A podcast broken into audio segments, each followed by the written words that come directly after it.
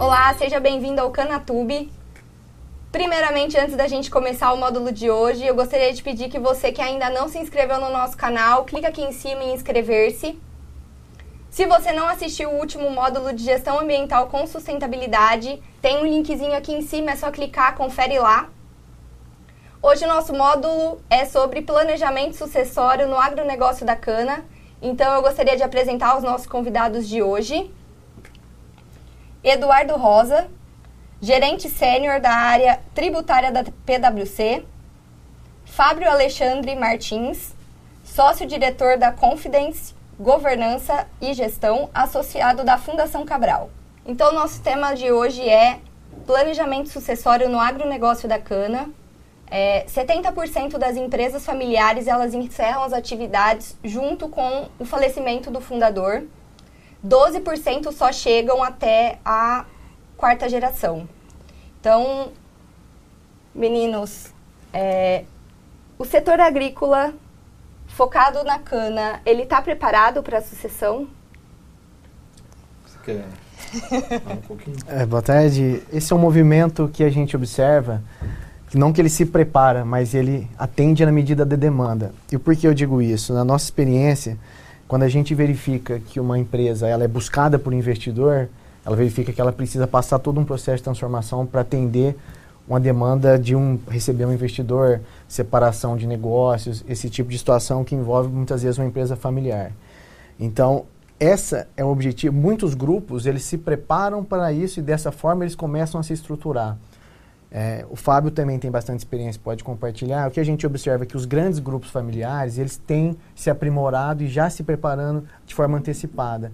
Mas o universo canavieiro como um todo, que é muito grande e, e pulverizado, ainda o pequeno, ele ainda precisa de ter essa visão de que existe uma sucessão, existe uma questão patrimonial na família, que é uma coisa, existe uma gestão de empresa, que é outra coisa, estratégia de negócios. E aí por, tem diversos fatores que a gente vai conversar aqui que podem contribuir para que esse processo evolua de uma forma mais tranquila, sob o ponto de vista de não prejudicar o negócio surco-energético. É, se a gente olhar hoje o papel que tem o agronegócio na economia do país e aprofundar um pouco mais, colocar uma lente nisso e olhar o setor sucroenergético, a gente percebe que realmente há uma preocupação muito grande. Né? Os grandes é, empreendimentos, as grandes usinas, hoje já é, é, fato que elas investem em tecnologia, já estão investindo na tal da transformação digi eh, digital. Agora, quando a gente pega essa escala do pequeno produtor até essa grande usina, a gente tem um caminho ainda muito grande para percorrer. Né?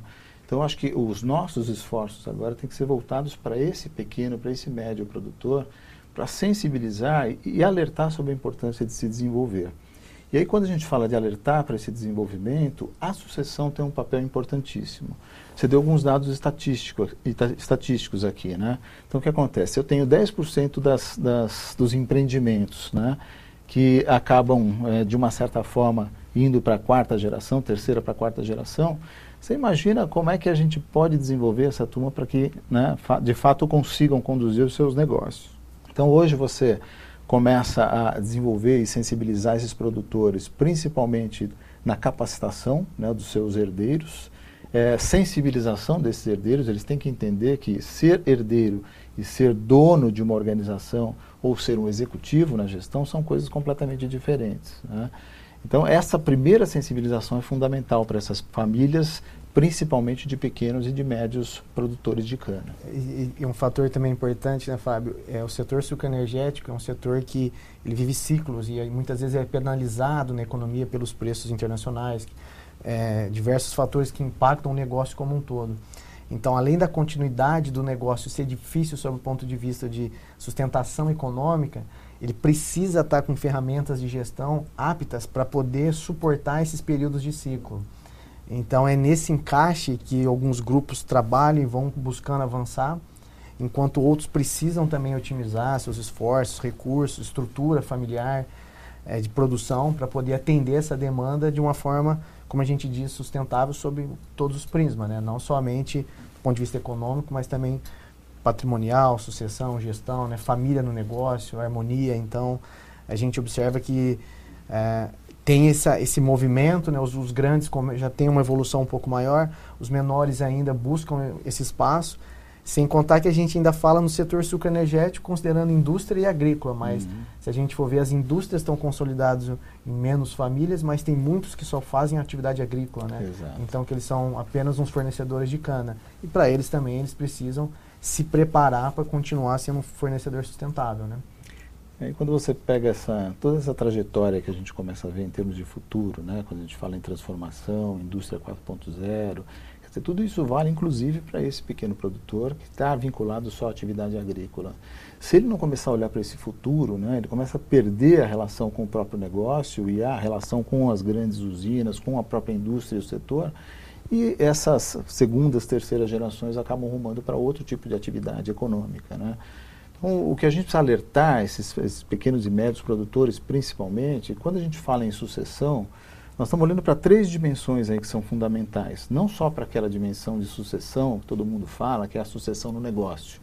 É o filho ou os filhos sucedendo os pais. Né? Nós estamos falando de trabalhar a sucessão com pelo menos 10 anos de antecedência, com 15 anos de antecedência. Lá na família já se discutiu o processo sucessório.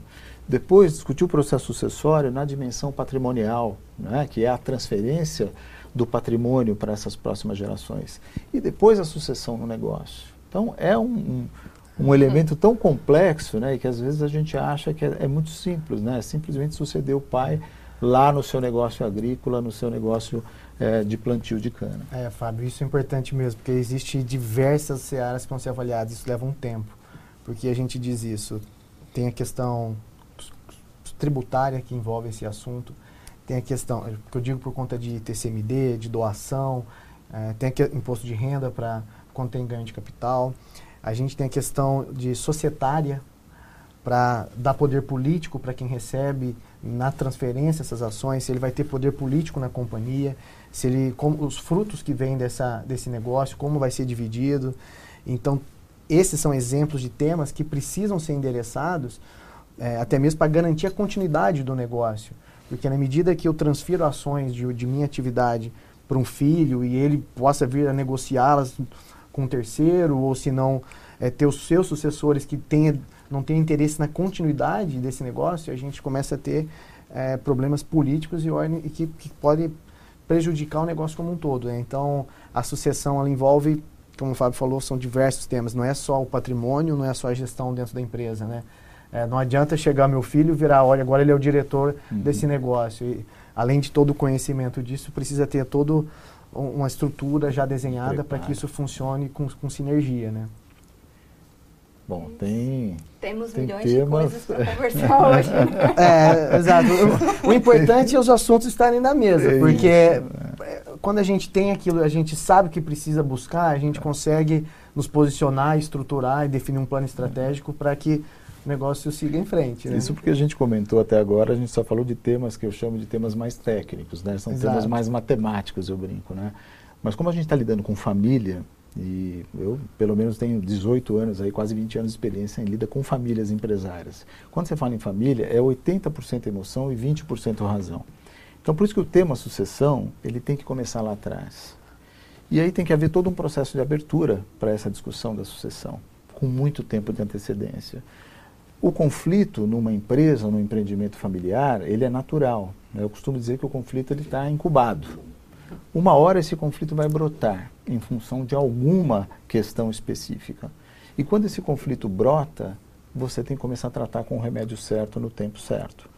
Porque é o conflito que às vezes lá na frente, no futuro, vai fazer com que essa transição, é, que a gente chama de transgeracional, né, de uma geração para outra, vai causar um efeito no negócio lá na frente, se ele não for tratado lá atrás.